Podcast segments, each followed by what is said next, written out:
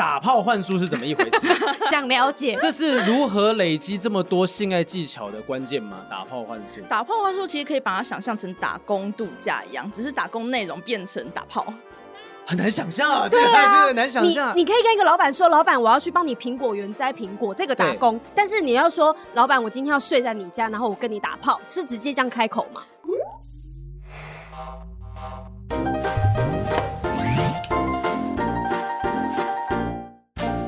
？Hello，欢迎收听不正常爱情研究中心，我是黄豪平，我是雨珊。今天来聊的话题又回到了所谓比较十八禁的话题，大家最喜欢我们收听率最高的单元。每一次那个不重复下载率，就是到类似这种话题的标题写得很夸张浮夸，然后那个收听率就啪突然间飙高，然后下一集红丝还聊十五，就接下来 大家觉得说无聊，可是没有，其实都很好玩。不是，所以就是从这个地方可以看出，大家对于性。是有多么的想要知道一些问题的，因为平常大家都觉得说性是禁忌，是不应该去碰触的，所以听到哎，啪开始有人在聊这东西了，就会很想要听看看。那我们今天其实也是邀请到这个是约了很久，我们也很好奇，他是在教呃在教大家怎么样能够去把性事这件事情给做好的，男生也好，女生也好，把性这件事情变成可以教而且把它学好的东西。我们欢迎实用的一集啦，对，很实用，但对我来讲可能还有点时间才有机会用得着。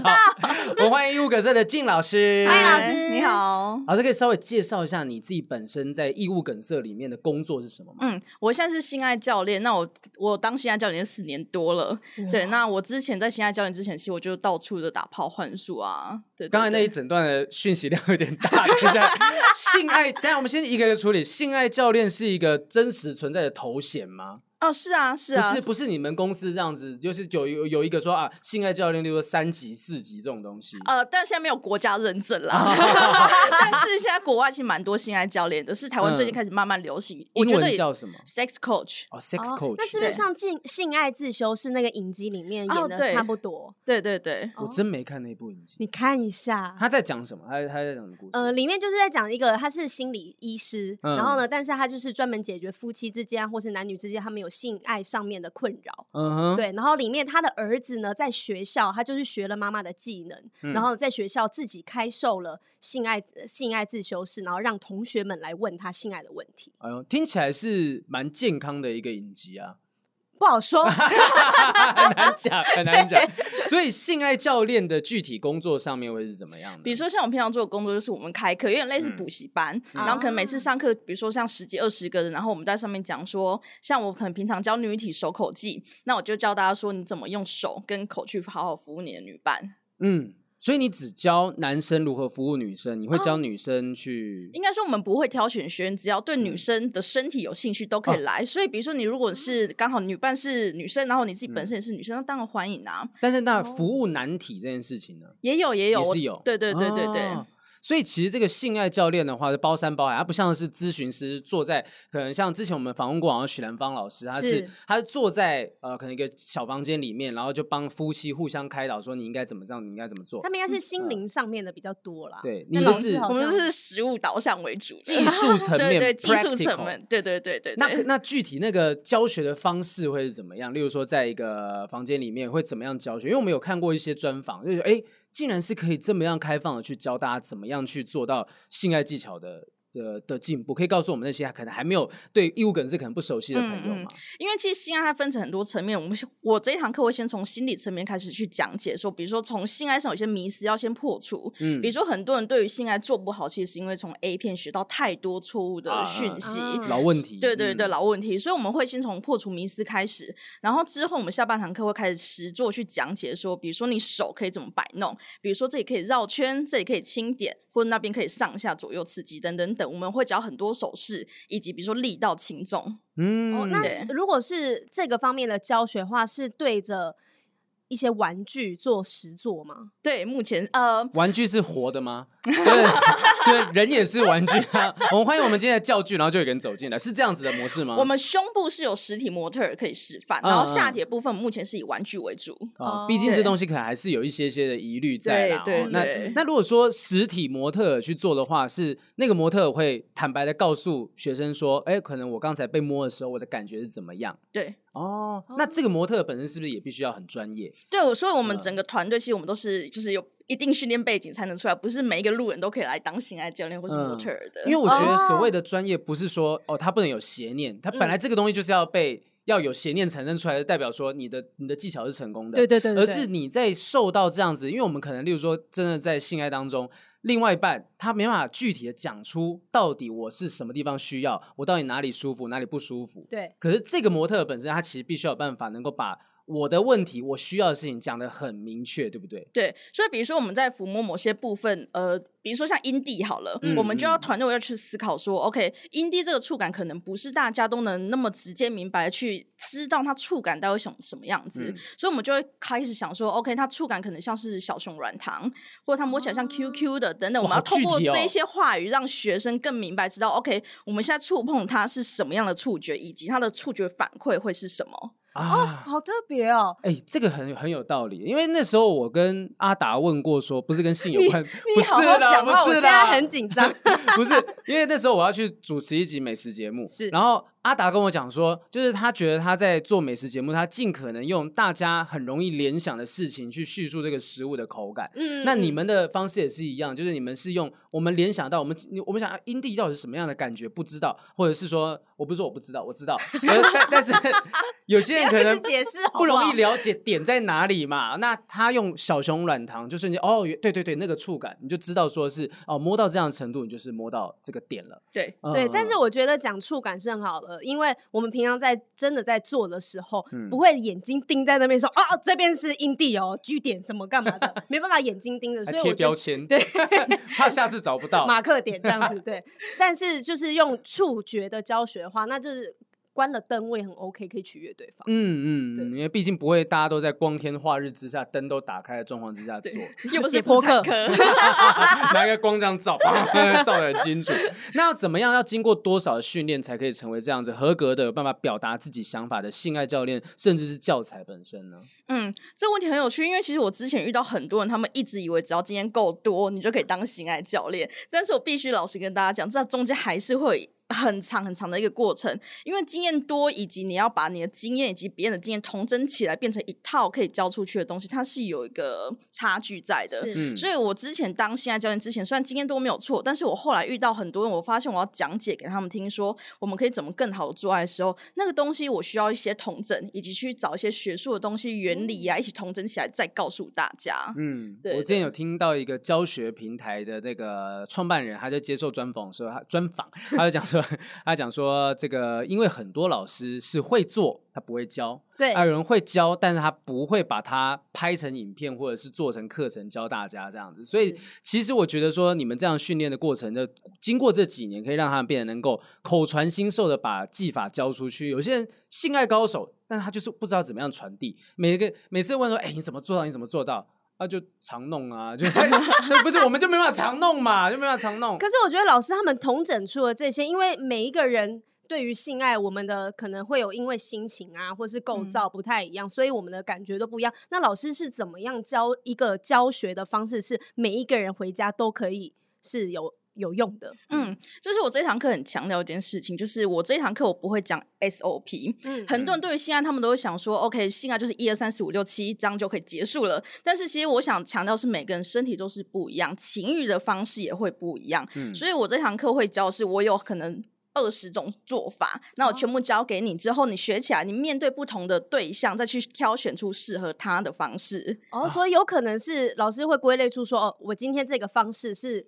针对某一种人，或是某一种男生个性或女生个性，这样子去教吗？呃，应该说，比如说，我可能会说，这个人如果阴蒂比较敏感的话，他可能适合另外一种方式。嗯、那如果这个人的乳头可能太敏感，或不要去触碰它的话，我们可以改用其他种方式。哦、所以我没有要告诉大家一个正确就唯一的解答，嗯、因为性本来就那么多种。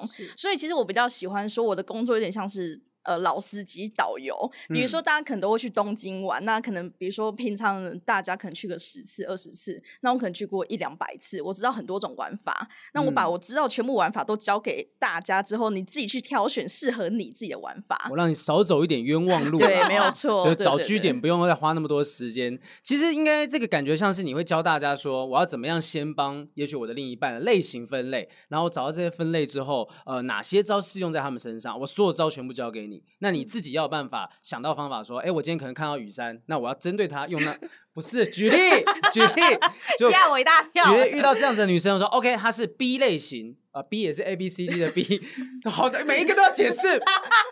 他是考 C 类型，好，就遇到 C 类型女生，我要用到这一二七八六这几招去对付她，这样子就办才有办法让她能够在床上是开心的。对对对，我以为做做性爱这件事情就是感觉对了。或是心灵 对心灵对了就可以出发了，原来还是要看人，然后有这么多的选项可以。哎、欸，可是我觉得一定有天赋异禀的人吧，不可能说无师自通。对啊，不可能说每一个人都是说哦，我看到有啊 A B C，我脑中开始有那个扫描 A B C D E 排列组合，第一列第一类型我要使出一六七八九这些招数，没有不不会每一个人在一开始的时候就是这个状态的啊。对，应该说呃，性爱这件事情是需要学习，你可以把它想象成学一个新的语言。嗯、或许有些人本来就有多一点点天赋，可能一一学他马上就会，但是大部分还是会需要透过比如说某些技巧啊，老师帮你同整啊，透过那些老师的同整去变得越来越精进，越来越好。嗯嗯，对。那有遇过什么就是呃，真的孺子不可教也的状况吗？就怎么教都教不会，就奇怪这个人怎么样的学？啊对啊，驽钝之才。其实是不会，因为我发现大部分人如果愿意来。踏出第一步，就是愿意学习性爱的话，嗯、其实他们心态上基本上就往对的方向去走了。嗯，因为很多人性爱这件事做不好，是因为拒绝去学习，会觉得说这种事情不是天生就会吗？随便放一道墙，对，放进去擦一擦，随便抠抠摸摸就可以了。但他们其实不知道是很多技巧可以做。嗯、所以当你跨出你第一步，愿意去敞开心胸学习的话，我觉得那个基本上方向不会错太多了。那去上老师的课的学生。他们都是没有性经验的人，还是说真的已经有性经验，可是他遇到了问题才来找老师的？哦，大概分成两部分，一部分是就是经验非常非常少，甚至有处男处女来上课也有。嗯嗯、那另外一部分是本来就有些许经验，可能他从他过往的，比如说像五六任或几十任的经验里面，发现对方好像对对方好像可能没有那么的舒服，或他面临到一些状况，那、嗯、他就会来寻求我们的协助帮忙。嗯、那哪一种比较好教啊？是没有经验的人比较好教，还是有经验的人比较好教？嗯，其实有经呃有经验的反而会比较难教一点点，嗯、因为他们有些对 既定印象，所以我有张白纸在那边，其实反而可以哦，东西可以塞很多，完全可以调。你刚你刚刚是比喻还是说真的？可以塞很多东西，塞很多东西进去，就是一张白纸的话，你才有办法把它塑造成说，嗯，我一下就跟你讲说真正的正确的性观念是怎么样。对对，那会有遇到说在课程当中就跟你反击说没有啊，我以前这样做啊，完全没问题的这种。嘴比较贱的学生吗？课程上倒是没有，可是课后回馈可能会讲说，哦，可能他的他的女伴啊，觉得这个东西可能不是很舒服，或某个动作不是很舒服。嗯嗯、那我每次听到这种回馈，我都觉得也蛮可爱的，因为就像我刚刚讲的，我教了，比如说像去做了，他 我可能教了三十个动作，好了，他可能跟我反映说，OK，三十个动作里面有一个他的女伴觉得不舒服，嗯、那我都觉得那就没有关系，那不要做那一个啊，因为你今天会煮三十道菜，你可能觉得很好吃，但你无法保证你的伴侣一定都喜欢那每。三十道菜，对吧？嗯、对。那怎么样记忆这？例如说，好，假如你真的教二三十种东西，就你不可能说让他们每个人拿着一张表格说，OK，嗯，好，那个上方啊，OK，下方啊，打勾，check check check，不可能用这种方式。第一条试完划掉，第二条试完好不适合又划掉。对对对，然后他女伴嘛说，哎、欸，你刚才有试这个啊？哦，赶快打勾，这样不可能用这种方式啊。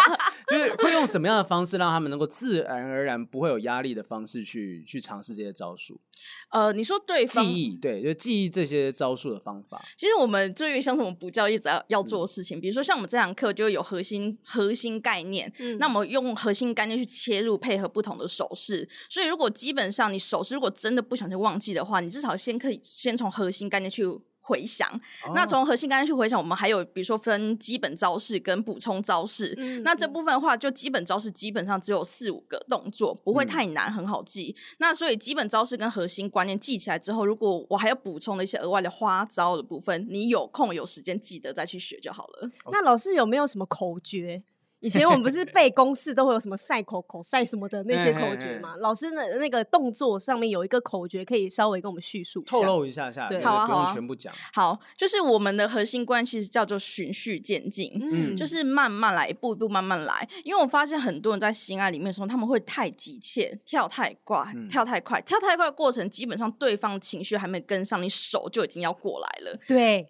对情绪的部分大家顾好哈、嗯，就是要先要要到底要该先怎么样的手应该在哪里？我现在真的做笔记，现在认真上课、哦，真的困扰。嗯、基本上它可以分成从外到内，嗯、那从外到内的过程中，其实你可以把人体想象成四肢，就手跟脚是外侧的部分，嗯、那躯干的部分就会是内侧。嗯、所以如果你抚摸，你爱抚的方向会是先从外慢慢抚摸往。内侧移动哦，就是从手臂开始慢慢的抚摸，到再到什么胸啊，重点部位这样。对对对，所以就连胸啊，或是下体、阴蒂都是，比如说以胸部来讲，哈，会是先从外胸慢慢往内胸，就是乳头部分去抚摸，不会是你一开始脱内就直接摸点，十公点这样子。对，那腰呢？腰算是什么部分？腰其实因为腰这个地方有点尴尬，很多人怕痒，所以腰反而不是方向性问题，而是你要该怎么解决对方怕痒这件事情。嗯嗯，对我这边就要。补充给大家好了，太好了，需要需要。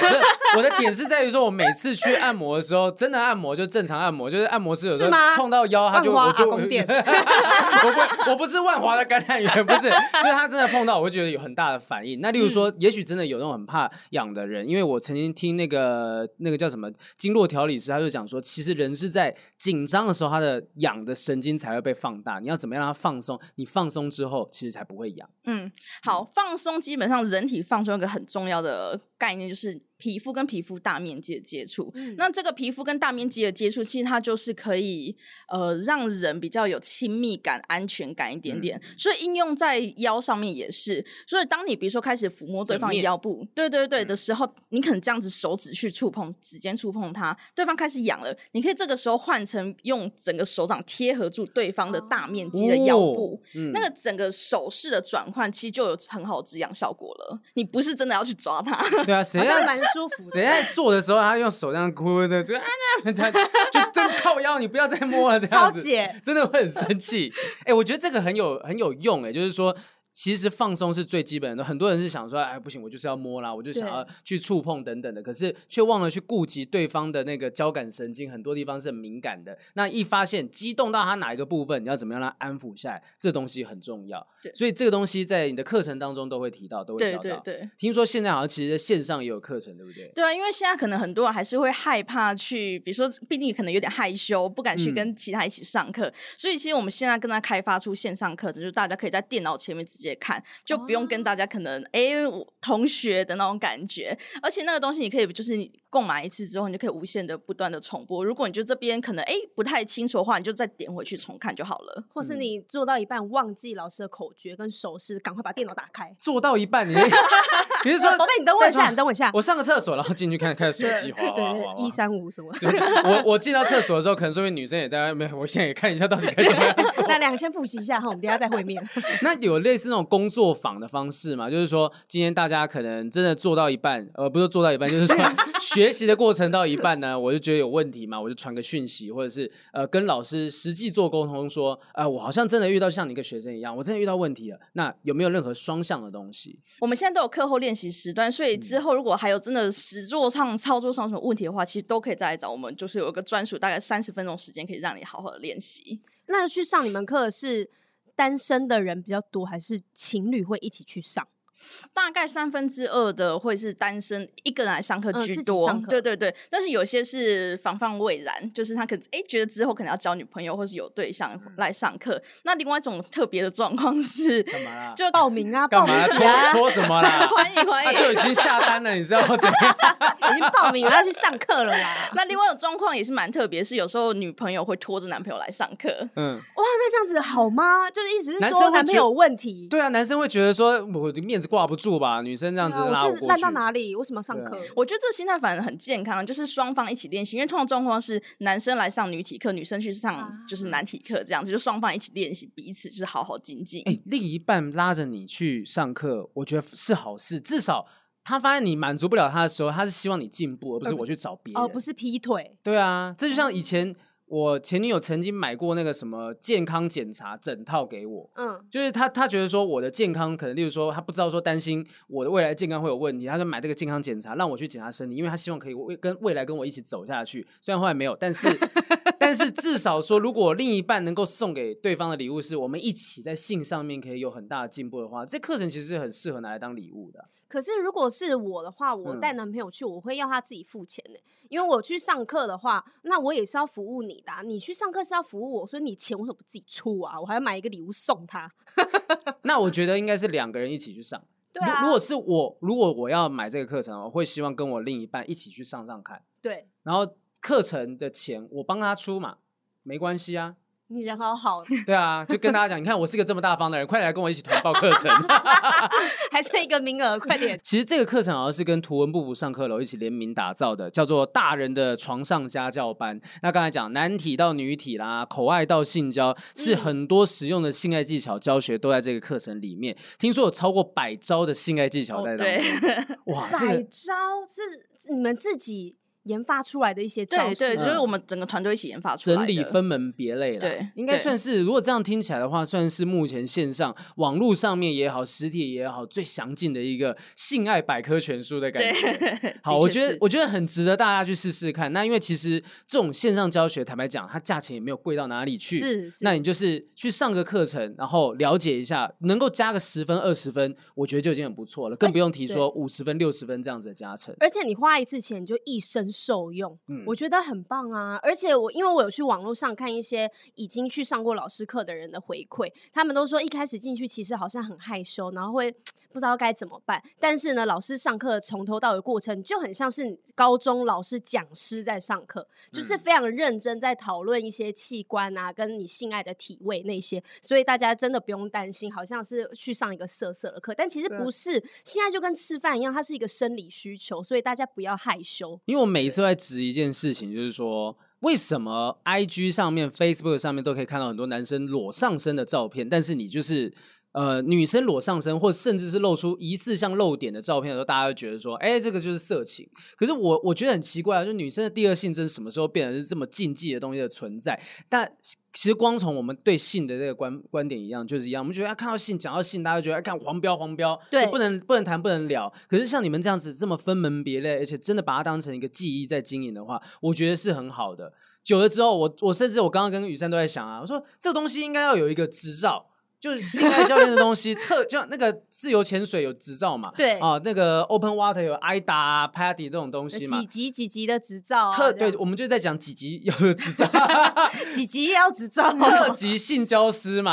啊什么的，甚至所谓的口爱师啊这些东西，如果你有这样子的执照出现的话，以后你在做之前就大家互相比对一下，你是什么？有口技三等级，对，口技三等级啊？对对对，然后 Tinder 上面也可以把它列在上面，就是口技三等副执照。呃，已通过这样子，已通过国际认证 这种东西，这大家可以这样很公开的去讲，其实就不会再遇到说什么一定要到床上才能够证实对方床技好不好的情形。对，对应该是在学校，嗯、会不会是从小大家应该都要有这些课程跟观念，或是以后有个科系就是这个。嗯有吧？哎，老师自己不就是性别研究所毕业？对对对对对。性别研究所会教什么样的？性别研究所不会教技巧本身，但是我们会学很多，比如说历史的啊、社会的啊，对性权相关的东西。那我觉得这部分训练其实也是协助我回来，比如说看待大家我怎么去教学性爱技巧这件事情。因为就像我刚刚提到的，性这件事情其实不不光不光光只是手口技而已，它很多时候是心理层面的一些东西。这部分也必须要解决之后，你才会更好下。手嗯哦，那我想问一下，因为我们刚才最前面刚刚讲的资讯量很大啦哦，就是说这个性爱教练以外，还有一个就是很迅速讲话打打炮换术，打炮换术是怎么一回事？想了解这是如何累积这么多性爱技巧的关键吗？打炮换术，打炮换术其实可以把它想象成打工度假一样，只是打工内容变成打炮。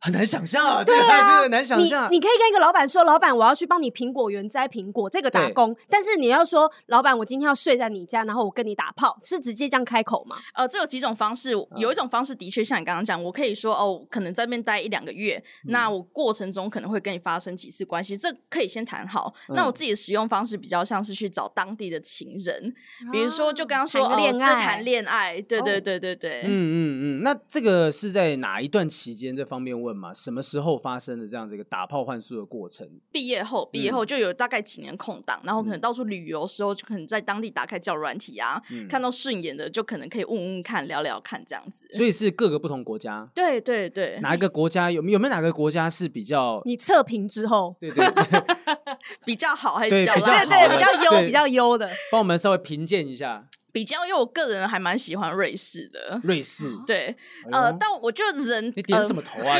你是用过瑞士是不是哈？为什么啊？瑞士跟呃，我觉得南欧都还蛮不错的。南欧我是去葡萄牙，那我觉得这两个可以分成两大类啊，就是瑞士通常还是会稍微拘谨一些些，但是南欧就可能有听过南欧小种马嘛，就是可能比较热情啊，比较开放啊，然后会讲一些比较浪漫的东西。然后瑞士它感觉就是会可能比较拘。拘谨，但是他会带你到处去玩不同的东西，所以两种各有各的好处。比较绅士嘛，瑞士的那种人，绅士吗？对，可以这样讲。嗯，对，就是一个是热情，对对对对对对。那那那个打炮换术这个概念，基本上在任何国家都有办法通吗？你有在任何国家是有遇到觉得哎，不好意思，我们我们不能接受这样子。嗯，这比较少国家的关系，这比较少是个人因素。嗯、如果你你没有办法接受这样子玩，嗯、基本上也不太会跟我接洽了吧？那要怎么样去提出这个要求？你刚刚说找情人，那、嗯、你不可能一劈头就讲这件事啊！你要怎么样去试探，找到愿意接受这样子条件的房东？通常，呃，通常因为我是找情人的方式，所以我通常会问说：“哎，那我们周末一起去玩好吗？”然后可能玩过周末之后，问他说：“那因为我现在在外面一个人旅游，还是我搬去你家住？”嗯，然后那搬对搬去你家住可能就是一两个礼拜，不会太久。因为对于很多外国人来讲，搬进去住是一个好像是另外一阶，啊、就是同居，所以我会先讲清楚说：“哦，我们。”这不是同居，我们这只是借住而已，来玩，然后只是借住一下下而已。嗯、对、哦，好像挺不错的，因为这样子听起来好像省很多钱，然后还有当地的导游，就是 对，因为确实啊，就 是其实如果你跟他有这样性的交流，我觉得那个关系又会更紧密一点点，甚至有没有有一些人是到现在都还有联系的朋友？哦，还蛮多的耶，嗯嗯嗯、还蛮多的，好适合拍成电影哦。那他他们会对外跟朋友介绍说啊，这个是我们在。这个什么地方认识？然后他在我们家是打炮换宿。哎，不会，通常会讲说哦，这就是我朋友，然后一起出去玩这样子。对对对，不过就这种有个好处，就是像他们都是当地人，所以他们最知道当地的景点是什么，以及他们有交通工具。比如说在欧洲或比如说瑞士好了，因为瑞士的交通工具虽然有，但是我觉得没有到很发达。比如说你要去一些山上地方很漂亮，你就必须开车。然后那时候可能学生没什么钱，所以我就找当地的所谓的男朋友或是我的宿主，然后他可能开车到到山顶啊，或是一些平常观光客去不到的地方。哇，这听起来像时尚玩家。对，带你去一个点一个点。节目叫《床上玩家》，看哦。对啊，哎、欸，其实这也蛮有意思的，因为确实，当我们身体就是我们一部分啊，我们要怎么样使用是我们的自由。如果我们一切都安全，然后合法，我们也没有去破坏人家家庭的话，这些东西其实何尝不行呢？我们就是自由的在世界上悠游。可是，因为以我的想法，我会觉得谈恋爱就是要了解对方的一些生活习惯或者什么一些小事情很麻烦，所以我就不想要一一而再再而三的一直谈恋爱。可是你这样子短短的期间，应该是每一段都是几个月或几个礼拜吧？对，大概这样几个礼拜。那这样不会觉得很累吗？不会，因为其实就把它当做去旅游。因为说真的，你跟当地人接触也是旅游很重要的一部分嘛。嗯、那对于大家来讲，可能去比如小吃摊吃东西那种互动，但对我来讲是床上的互动。嗯嗯，对，所以他也是了解当地文化的一种。那只是可能附加的优势就是他可以顺便带我到处去玩，让我省一点钱。哇，这个真的是很棒哎！怎么办？我现在脑中有一整排国外的帅哥。我们现在我们现在出不去啊！我们现在只能在台湾。没有我，可是我觉得我们自己没有做这件事情，是万一说今天有人在，例如说讲说我们在外面怎么样？因为其实这个东西，虽然我们都访问过很多不一样的人，可是打炮幻术这个概念，一定对一些人来讲，还是觉得说啊，怎么可以这样子？会觉得如何如何？我们想要去尝试这种东西，是只能偷偷来的。哎，就是搞不好有一天我就跟你说，好评，我要去澳洲。澳洲，我以为说你要来我家，不是去你家打工 打炮换宿。我说要要照顾阿雄这样子，没有就想说，如果有一天我就去别的国家，然后我就做了这件事情，嗯、然后我就跟你说我去澳洲打工，然后你会不会？我跟你讲，下次如果我跟你讲，我就是去打炮换宿了。我应该可以接受，我都可以接受。就我们之前访问那个开放性关系啊，对对对开放式关系等等 BDSM，我觉得这个东西真的不算什么，只是让大家知道说，其实有这样子的方式去存续，对，省钱，然后存续这样子的关系关系，我觉得挺好的。像之前有一个白吻巴黎的事件吧，哦、那个那个事件的女主角，那时候被很多网友讲很难听，可是我就觉得。嗯 So what？那就是他面对这个世界的方式，他去用这种方式去交流，了解这世界上有些什么样的人。So what？那就是他的身体啊。那我觉得有这样子的课程，还有靳老师这样子的说明的话，其实大家慢慢的，可能现在还没有到完全的开放，但是至少越来越多人知道说，嗯，其实性自主。我们的身体本来就是可以我们自己控制的地方。对。那我们今天其实有一个重点，就是要来帮大家来解答一些性爱上面的问题。我们在网络上面找到了，呃，统整之后说性爱会遇到的五大困扰。我们来先帮大家来做解答，说一般人会遇到的困扰是什么？第一个困扰叫做性爱时的不适及疼痛啊。他讲说，许多女性在性交的过程当中会发生大腿外侧或小腿的肌肉痉挛，也就是所谓的丢筋呐，就是抽筋呐。哈，发生的原因可能是。过于剧烈啊，或者是肌肉过度拉伸等等有关。那这种状况，例如说在性爱的时候发生的不。呃，不舒服、疼痛、丢筋，这东西应该怎么样解决它呢？嗯，其实这个还蛮常发生的，有时候会发生在大腿，嗯、有时候会发生在比如说靠近阴部一点的肌肉，是就是所谓阴道痉挛嘛。那这时候怎么办？其实很简单，就是先让对方缓和下来，因为有时候就会发生这些情绪，是太紧张，不知道该怎么办。哦嗯、那这个时候你也不要太急着想要做更多事情，只要好好的安抚对方情绪，让对方情绪先缓下来，之后可能再一步一步慢慢尝试，嗯、甚至也不用急着一定要用马上用阴茎插入。可以先用手指或者是玩具先试试看，嗯、甚至先请对方探索一下自己的身体，让对方比如说先请他自慰嘛，嗯、因为很多女生发这种状况是因为他们对自己的性也不是很熟悉，所以让对方请邀请对方自慰是一个方法，让他先探索习惯自己的性之后，哦、我们再来跟外人尝试。嗯，好害羞哦。对啊，这这个其实真的去这样讲的时候，是两个人很私密的状况之下才能讲。哎，你可不可以先自？可是这个要怎么提？就是说你要不要先自？不是，因为我之前遇过这种状况，就之前的一个男朋友，对他都会先丢一些玩具给我，叫我自己开心了之后，他再开始跟我做。然后，但是我当下心里面的感觉是我非常的受伤，就是你不你不愿意取悦我，然后呢要我自己来，那我要你干嘛？对，说不定那其实是价值观不一样。他希望你先自慰，然后知道自己舒服的点。他希望我先探索自己。对，然后他知道他舒服的点在什么地方之后，我再我再处理嘛。可每一次都这样不合理吧？我已经探索完了。我觉得我已经全部都给你压压出来，我你狂。对啊，你还不照着做。哦，那其实这个东西就像运动一样，你运动可不可以会抽筋啊？会不舒服等等，就用运动伤害处理的方式去弄嘛。因为他讲，但这是不是代表前戏不足才会发生这些？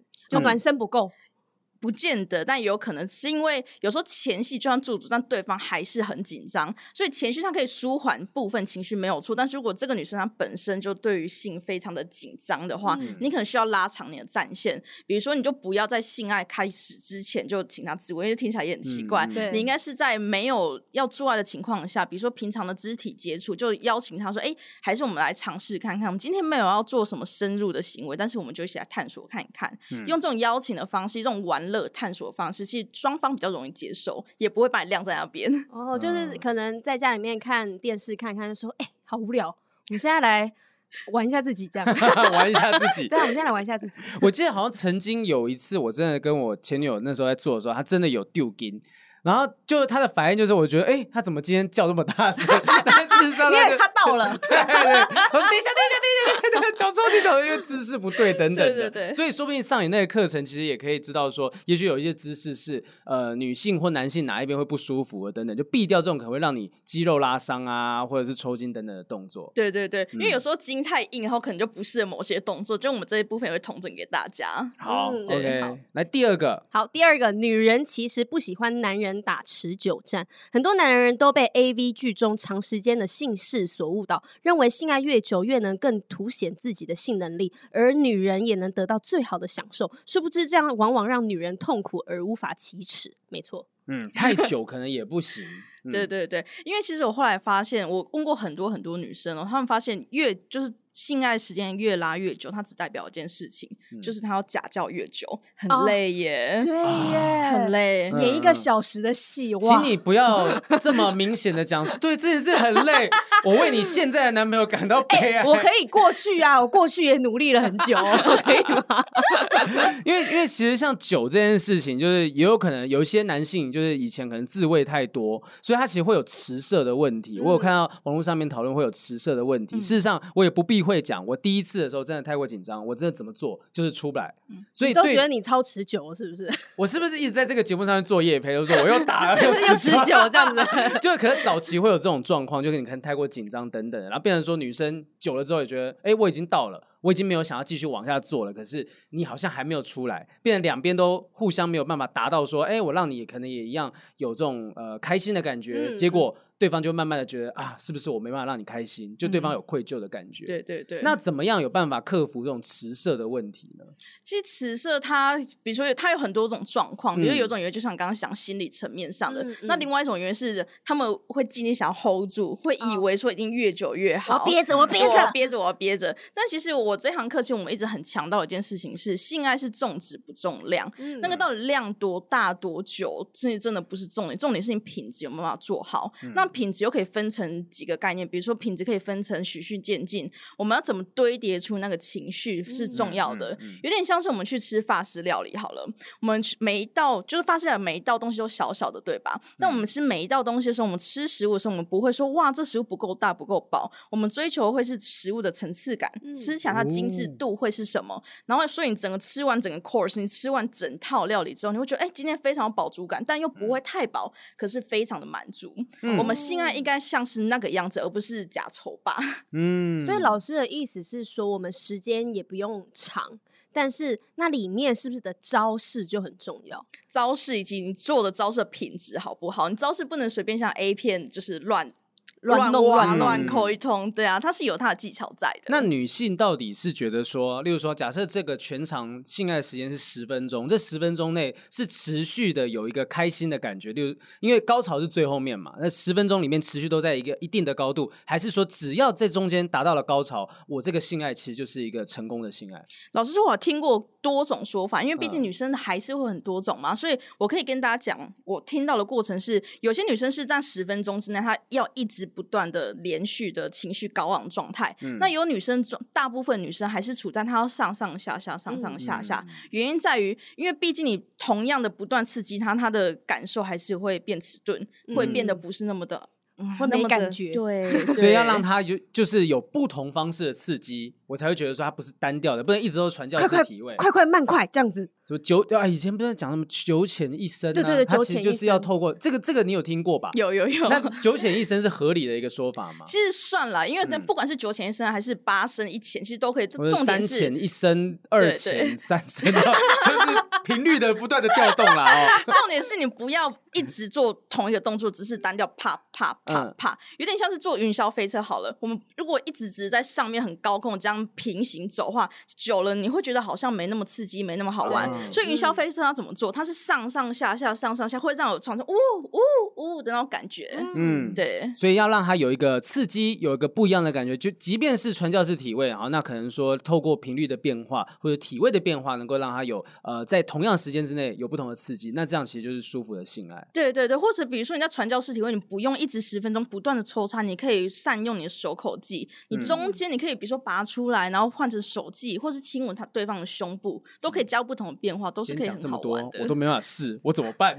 没关系，我回家试试，我再告诉你哪一个好用。不要跟我分享，不要跟我分享。啊，第三个第三个困扰是这个对使用的情趣小道具或者是保险套过敏。哇，这个就技术性问题了，这就是体质。因为他如果今天用了这个保险套，它上面的那个润滑液，它就是对这个东西有反应有问题的话，那就要换啊。不是因为有一些人像我就会对塑胶过敏，就是比如说碰触皮肤、金属啊那些碰触皮肤我就会过敏。但我在想这个意思是说那个人应该是对这些器具的材质过敏。哦，那可是这种器具如果如果例如说好，你对塑胶过敏，那不就代表我永远不能够用保险套这东西了吗？那我不知道，真的吗？还是那种什么以前的羊肠？我是不是不小心问到一个比较不好不 OK 的问题？我说我外面的皮肤，我里面很健康，我里面百毒不侵哦。所以有些人对于性爱时使用的器具过敏，例如说塑胶这些东西，要要怎么样去处理呢？其实很简单，因为现在科技发展很快，有很多种很多种东西可以玩。对啊，对啊，比如说如果你真的对于细胶的东西过敏，比如现在很多情趣玩具都细胶做的，那你可以改成现在还有水晶的玩具，现在也有比如说不锈钢的玩具，现在有很多种玩具让你去挑选。好哈扣。对对对。那我比如说像润滑液过敏好了，很多人对润滑液过敏是对于它添加物过敏，也就是像润滑有分成很多种，有无色、无味、无效果的。那现在还有。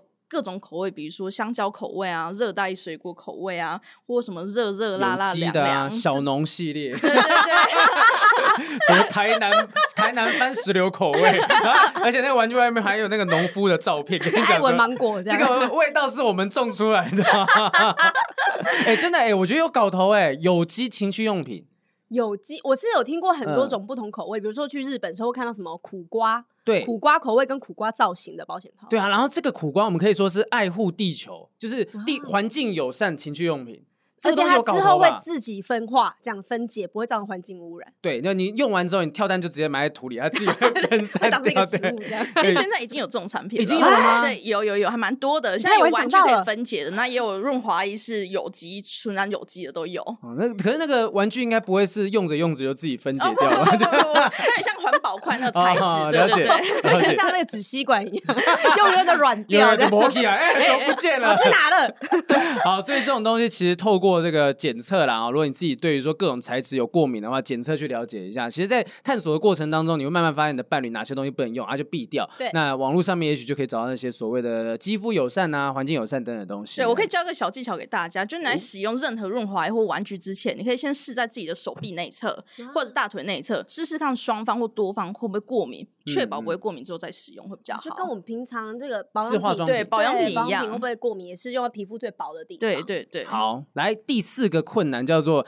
阴道放屁啊，有些女性会细微的发现自己在阴道经常有气排出，就像放屁一样，在做爱的时候尤为明显，给自己跟爱人都会带来尴尬跟困惑。这种现象被人家称为是阴吹，是因为生育或性生活频繁导致的，然后就是可能太太常做了，可以透过锻炼阴道肌肉的收缩收缩力来矫正。真的有这样子的状况吗？阴道会有气体排出？跟我以为是因为某一些姿势。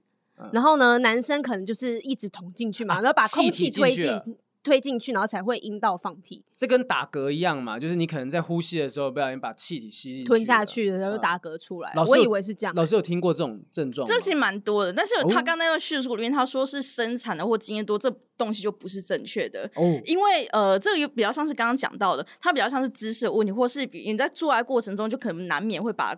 空气就灌进去，打气，对啊，就像打气那样，所以难免会发生这种状况。所以跟他到底松不松啊，有没有生过是没有什么太直接的关系。所以有这个困扰，其实就不用去解决它，应该没有什么问题。它就是姿势，某一些姿势就会造成这个。对，我觉得大家也不用太害羞，因为做爱本来就会有一些状况发生，那、嗯、这些状况其实都是很自然的，嗯、所以大家不是要。我就是不断避免他，我们应该换一个方式来想说，这就是做爱的一部分啊，嗯、没有什么好害羞的。那如果他觉得自己这个东西可能是一种病症，如果觉得是病症的话，要去什么地方才可以得到比较妥善的咨询？例如说，我要去大医院吗？还是要像这找性爱教练这样子的方式？老实说，以一个嗯。呃商人来讲，我应该叫你过来上我的课。但是说 真的，你不管去找我，或者找妇产科医生，妇、嗯、产科医生也会告诉你这没什么。因为其实老实说，我有听过其他人咨询过类似的问题。嗯、那妇产科会跟你说这很正常，你来我这里，我也会跟你告诉你这是很正常的，你不用去额外。嗯不用担心太多，需要解决反而是我们心理层面，我们学习如何接受性爱中的各种大小事。明白哈，所以其实大家就是，如果因为平常我们对性的东西都把它当成禁忌的话，当然每一次遇到这个事情，我不好跟别人讲。不好跟别人分享，我们就会把它想的很严重。对，对，但是你不尴尬，他也不尴尬。你只要只要我不尴尬，尴尬就是你。没错。好，第五个东西。好，第五个东西是与伴侣的沟通。性事中沟通是最基最基础、最重要，却也是男女之间最难解决的困扰之一。根据有关机构调查发现，将近百分之九十八的夫妻无法在房事上沟通，也羞于启齿。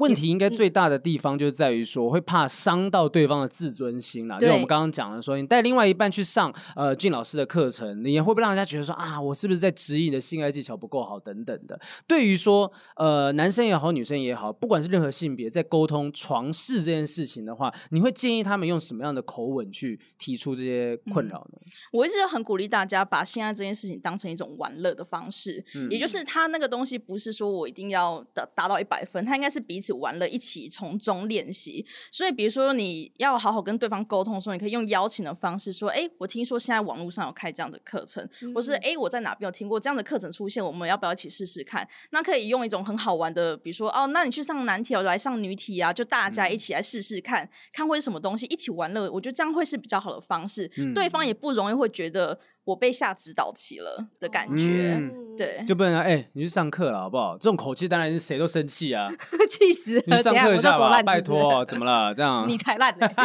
你全家都烂啊！你怎么知道我爸？好，这五个问题基本上我们请俊老师刚刚帮我们做了解答。那呃，在这一集录制之前，我们有在社团里面询问大家有没有一种各种性爱上面光怪陆离的问题，对，还真的有一些特别的问题。今天要请老师帮我们一个个来检视一下粉丝的问题了啊、哦！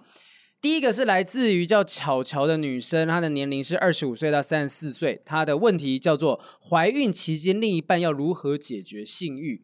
有没有遇过你的学生是可能呃男生，然后他的老婆是怀孕了，嗯，那他要怎么样解决性欲，或者是？对孕妇之间，难道就没有办法有性的体验吗？嗯，其实孕妇还是可以做爱，就是通常会建议三个月以后就开始等胚胎，就是胎胎盘比较稳定之后做爱会比较安全。但基本上孕妇。做爱不要太大力的话是没有什么问题，他们还是可以享受性的。嗯、对，这是第一个。那第二个是对方，就是如果你是老公的话，你要怎么享受？现在其实你还有很多事情可以做到，除了阴道之外，比如说对方还有手啊、口啊、脚啊，各种其他地方可以。耳朵啊，耳朵啊。是啊，耳朵也是刺激的点，不是叫你动进去啦，还是在耳朵里面。所以人家说耳朵怀孕就是这个意思。对，有很多种方式都可以去就达到这样的事情。那或者是比如说，老婆帮老公买一个飞机杯，嗯、哪怕用手，你可以就是飞机杯让他自己尝试，也是一个很好的玩法。但是我有听过的是，呃，女生怀孕的时候，因为荷尔蒙变化的关系，她们其实会性需求很大，性欲很强。就像是月经前的女生，是不是好像也会比较有大的性需求？对，就是荷尔蒙变化的时期就很就会很想要。但是这时候会有个问题，就是老婆找老公做嘛，但是老公他就很怕顶到小孩。所以他就硬不起来，所以呢，就是一个心理层面会。老婆说 OK 啊，我们可以做啊，然后但老公说不要，我会戳到小朋友的头。真的会顶到小孩吗？就是以前听过一个无聊的笑话，就是小孩出生之后就一直戳老爸的额头，说你就说这样子会不会痛？痛痛痛痛痛，就跟你讲会痛这样子。其实阴道呃顶到小孩这件事很难，因为我们阴道进去，我们先碰到子宫颈口。对，那子宫颈口基本上阴茎是不可能穿过那个地方，还有三十公分呢，不可能不可能。那如果你比如说你要用你的阴茎或者用玩具的话，可以稍微玩具你可以挑选一下长度，因为通常阴道长度在平均七到十二公分，所以其实你可以挑个大概十公分或七八公分的玩具，短短小小的也可以很好玩，作为代替品。理解啊，怀孕期间就也不用害怕啦，就是也是可以做的，只是说等到胚胎稳稳定一点，要不然应该是说激烈的运动本来就会对胚胎可能会有点影响嘛。是，对对对。好，那就来个第二题，第二题单单是男生，好，他二十五岁到三十四岁，他问题是想了解各位现在男女对 NTR 的看法，Dirty Talk 的时候如果带入相关情境，女生接受度高吗？嗯，如果是 NTR，呃，假设在 talk 的时候就假装自己是呃角色扮演，就是说，例如说我是隔壁的邻居家教的大哥哥，就这样子的一个情境，其实也是看人吧。我觉得应该是问说，呃，他会问这问题，感觉像是他想要对他的另一半去尝试这种情境。对，就是、嗯、呃，弄一个剧情跟角色扮演的意思吗？嗯、在老师的课程当中会提到角色扮演这种东西，我们会稍微带到，会稍微带带到角色扮演。嗯、但我觉得，如果女生接受度高不高这件事情，是真的需要去暗示探探寻看看的，因为很多时候，如果你直接讲说，我就是想要试试看这个这个东西的时候，很多人不只是女生啊，很多人是无法接受，因为大家对于 NTR 的想象都是，嗯，怎么会怎么会是这个样子？哎，如果有人不知道什么是 NTR，跟听众朋友们讲一下，NTR 是那个日本的 Netteru，叫做情曲，汉字叫情曲，就是你去睡别人的老婆、睡别人的老公等等的，就是 NTR。所以他意思就是说，角色扮演可能我就扮演说我是别人的老公啊，我今天在呃侵犯一个人妻等等的。呃，通常比较像是假设，如果你们两个交往好了，嗯、然后你可能喜喜欢看泽雨山被其他人上，哦，是这个样子啊。可是两个人的做爱，然后我要我还有办法去做到第三个人的进来侵入的情境。就我不知道他这边是怎么玩，嗯、但通常 NTR 是讲说绿帽癖，我喜欢，对对对，我我喜欢看我女朋友、我男朋友被其他人上。哎呦。我觉得这个，哎，我们好像没有比较没有聊过这个这个状况，就绿帽癖，然后有没有真的有情侣是很习惯的做换妻俱乐部啊，或者是换夫俱乐部等等的？其实 dirty talk 的时候，如果带入相关的情境，这也很看女生的道德层面。嗯，看她平常有没有办法接受这种东西吧。嗯、那你要怎么询问他？我觉得一开始你可以先从，比如说，如果有平常在一起看的 A 片的习惯的话，嗯嗯先找一部有绿帽癖的 A 片。探视一，就是暗示一下对方，哎，你觉得这东西好玩吗？会先看一下他的态度是正面还是负面的。那如果中性或甚至有点正面的话，也可以再进一步的去询问。那如果他是对方有点不太确定或有点负面的话，那就一样拉长战线，去好好的跟对方沟通，嗯、一步一步慢慢来。啊，如果他对方就是都不要的话，那你就不要弄。对，这这人家就不想要这件事情，啊、就知道说接受度不高的东西不要玩了。对，然后再来蓝宝哈，蓝宝他说如何？她是女生，她说如何暗示男友想做爱，但又不会觉得尴尬。嗯，好，这个暗示的方法，我觉得我想要听听看，如果是你的话，你会怎么暗示？我 通常都非常被动，哎，啊，是你都不会是主动要求的那一方，对我比较少，嗯、然后可能或者是就是从亲亲啊、抱抱开始，嗯、然后呢，因为我平常就是很被动人，然后只要我可能稍微多一点这个行为，然后男朋友想说，哎、啊，机会来了，他今天主动了，他今天主动，所以 我的平常就是很被动，所以我一暗示就会非常明显。嗯所以我觉得没什么特别技巧。我觉得女生的状况应该是，其实男生的想法基本上就是有机会打炮，不会不会说不要的。对对对。所以你这个暗示，基本上你只要有一点点觉得想要进攻，男生就觉得说，嗯，OK OK，我都没有问题，我随时准备好了。这应该是比较害羞的人吧？但如果真的就是对方男朋友是一个木头。啊，然后我要真的要想办法去暗示我男朋友说，哎，我今天想晚上想做爱，我要怎么样去提出一些？你有听过什么样的方式吗？或者邀约啊、嗯、情境的营造等等、嗯。通常还是以亲亲抱抱为主，但如果对方真的木头完全感受不到这些暗示的话，嗯、我觉得你们就挑一个非做爱时间之外的一些一个，比如说晚餐好了，你就说好之后，如果我有暗示或者想要的话，我们就说一个关键字。你们可以任选一个关键字，嗯、比如说，OK，我就说个哦，矿泉水，那就代表说，哎，我想要矿泉水，代表对对对，代表我接下来想做什么坏坏的事情，像这个样子。嗯、找一个关键字，一个跟色情无关，像关键字，对双方可能比较不会那么害羞。是哦，可是先说好，已经先说好这件事情，我就觉得已经很害羞了。就像安全词，或者是真的就在某一次做完之后，反正这我已经。不能再尴尬了吧？就我现在已经全身是脱光了，躺在那个地方了。我已经完事了。对，就在完事之后讲这件事情，是不是也行？至少你你尴尬一次之后，你之后就不会再尴尬了。对对对，就就像定安全词是一样的道理。哈，好，来那个接下来是咸鱼，咸鱼的问题，这是一个男生，十八到二十四岁。他说：“为什么女友明明很享受，但就是不停拒绝我？明明我们都十八以上了，又没犯法，但他总是在前戏就喊卡。”即使我凭着我金手指的抚摸就能让他抖动，他也不想再进一步发展。而且很多的时候，我感觉就是在这方面都是我单方面在付出，好像都是我在帮他弄，而他只是偶尔很勉强的帮我释放。最后我也累了，感觉这样还不如自己一个人就好。一直被拒绝，真的打击很大。但后来我也跟他分了。这个怎么办呢？因为他是他觉得说女友很享受，但不停拒绝我，会不会这个享受？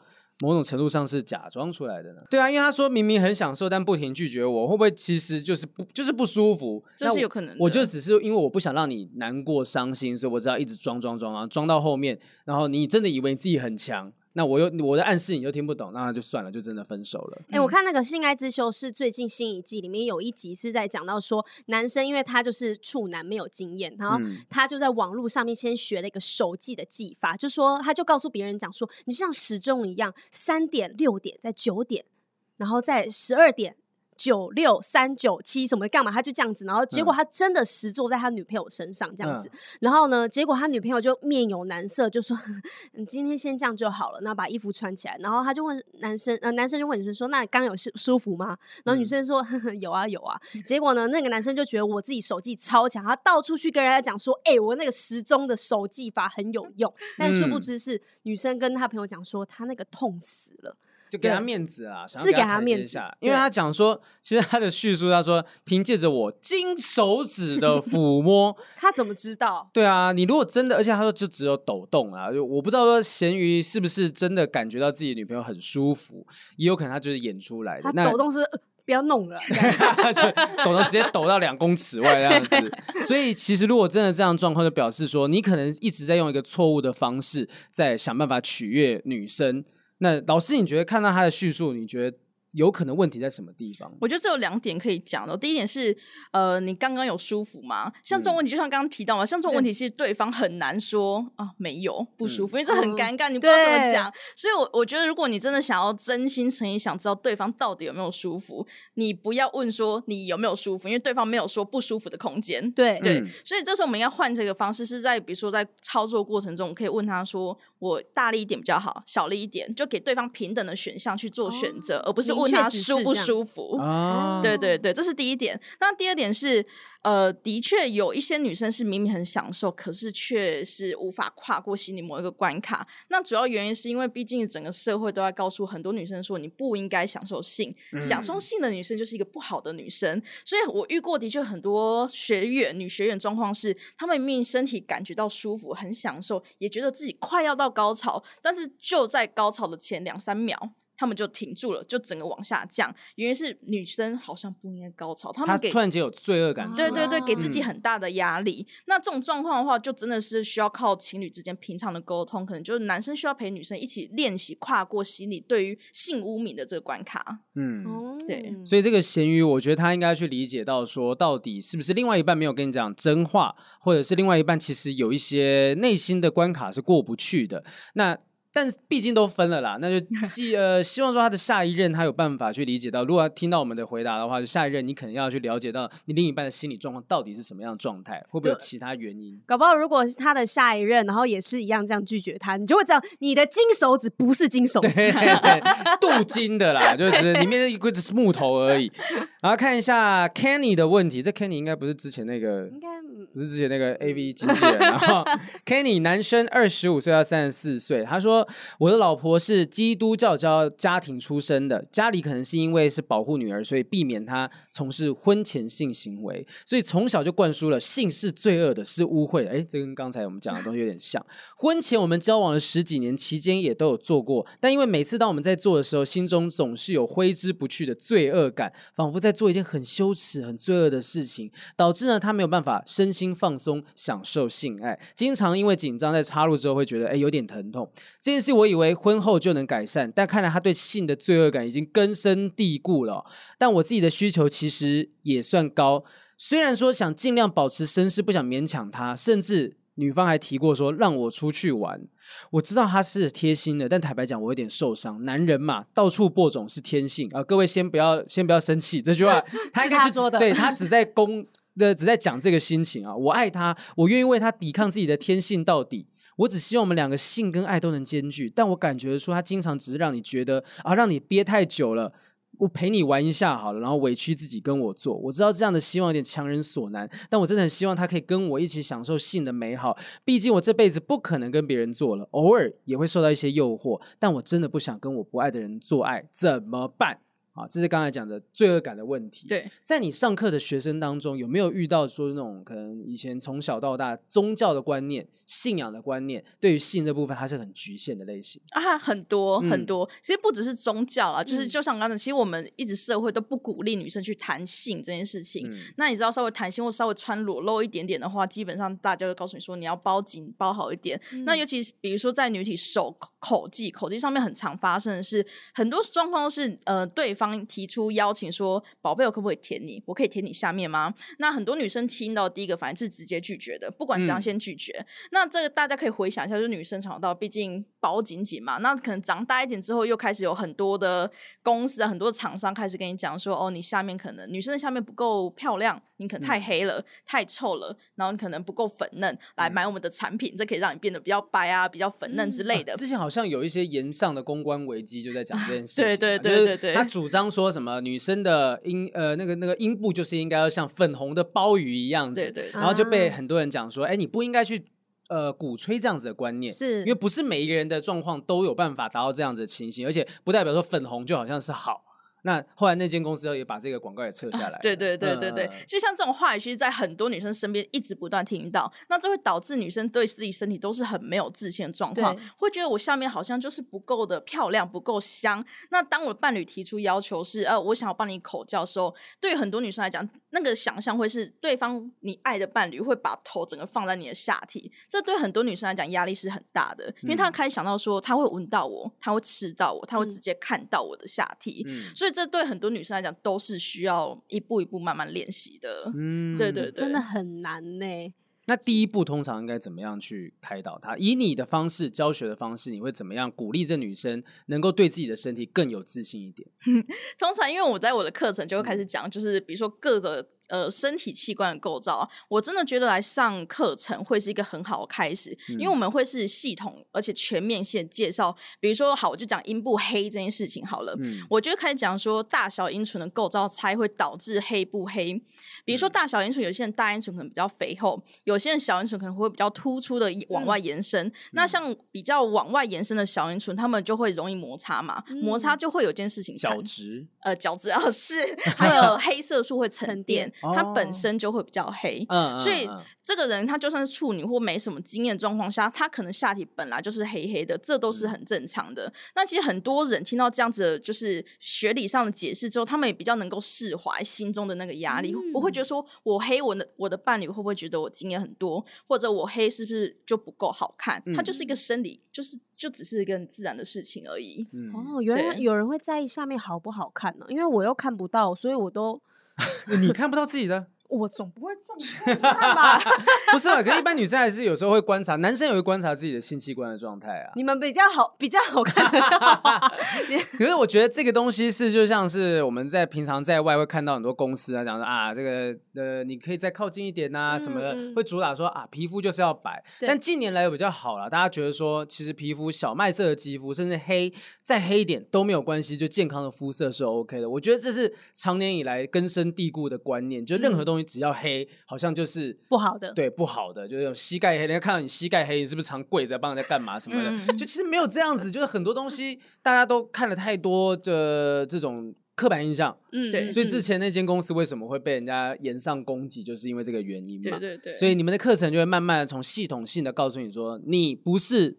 那么，呃，不是脏的，不是肮脏的，不是不好的，而是说这很正常，很多人都是这样子的状况。对，对，也是因为毕竟我已经教四年多，所以我看过很多种状况。嗯、那我也会从我这边把看到的各种状况跟经验通整起来，告诉大家。就。呃，有时候来上课的是女学员，她想要探索自己身体，我会告诉他们说，这个状况其实你不是孤单的，你不是唯一的，很多女生都有都是大小，比如说可能不对称啊，嗯、或者是哪边比较黑，都是很正常的。嗯，对，所以其实我也很鼓励女生平常多看自己身体。因为很多女生是不会拿镜子去照下面自己下体长什么样子的，因为对于男生来讲很正常，男生可能每次上厕所掏出来都看得到，就会看到。对，可是对于女生来讲，她是要刻意可能洗完澡拿镜子放在腿之间照着看，她才容易看得到。所以我觉得女生应该多看看自己身体长什么样子，其实你也更知道你。可能想要些什么，或是你怎么想要怎么被触碰。嗯，其实就是习惯他，你知道这一切都是正常的，那个罪恶感可能慢慢就会降下来。对，对我相信他刚刚 Kenny 问的这个问题是有很多女生，甚至说不定男生也有可能哦。男生，你有遇过男生对于性这件事觉得有罪恶感的吗？哦，还蛮多的，也是蛮多的。通常他们会是什么样的观念？可那个罪恶感，呃，有一种是罪恶感，有一种是怕打打手枪打太多会肾亏啊。这之前很多人讲过啊，就是说打手枪跟什么肾亏早泄可能都没有绝对性的关系。对对对对对，没关系。所以我觉得那些很多迷思是需要被破除了，就大家也不用那么紧张，它就是一个好玩玩乐的事情。因为当你把性爱想象太严肃的时候，基本上这件事情就变得很有压力，给自己、嗯、给对方都是。嗯，它就是生活的一部分。但没有的话，它也不代表说你的生活好像就是不及格的状态。你如果有，然后想办法让它更开心，那你可以去上老师的课啊，或者上网去找很多很多相关的文献等等，让你知道你的。身体就是你的宫殿，那你要怎么样打造这个宫殿？那是你自己可以去掌握的东西。对，是。那我想另外补充一点，我是呃，因为他讲到说，他这个女生是从小都是基督教家庭嘛，嗯，所以你要想象这个女生可能从到三十几岁好了，她一直接受这种性是肮脏这种概念，到三十几年，所以她整个训练过程都三十几年。你今天当然很难一下之间就改变了对方的想法，嗯，所以我觉得那个东西需要给对方一点时间慢慢练习，你也不要太急躁，因为他有。三十几年那些背景，那你可能就要花个几年，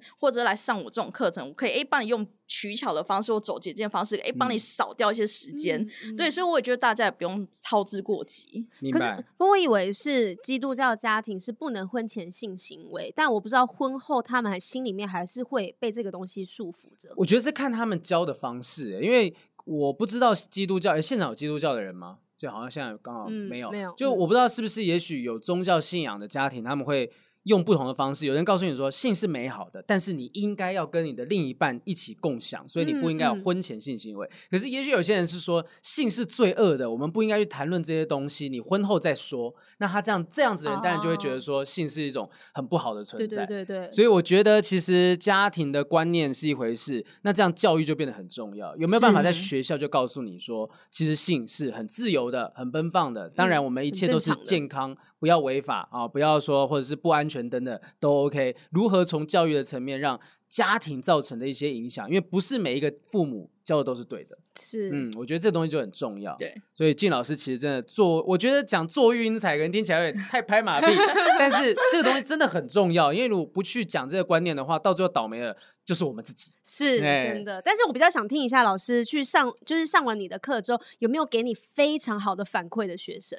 哦，我有遇过一个让我印象很深刻的是，她说她老公出车祸，然后就下半就是半身不遂，所以她基本上她也很难做抽插的动作了。嗯嗯嗯、对，然后她说，所以她之前对于性爱的想象都是好像只有男就是阴茎一道抽插才能有一个好的性爱，但是她上她那是一个女生，她来上过我的课中才发现，其实她有很多种方式可以达到一个完整的。好的性爱，嗯、所以她现在她，因为她老公手还是可以稍微就是动的，所以她老公就可以用手帮她，用嘴巴帮她，嗯，对。然后她说，她从就是这样的课程，这样子的重新认识性爱之后，她的人生又变得。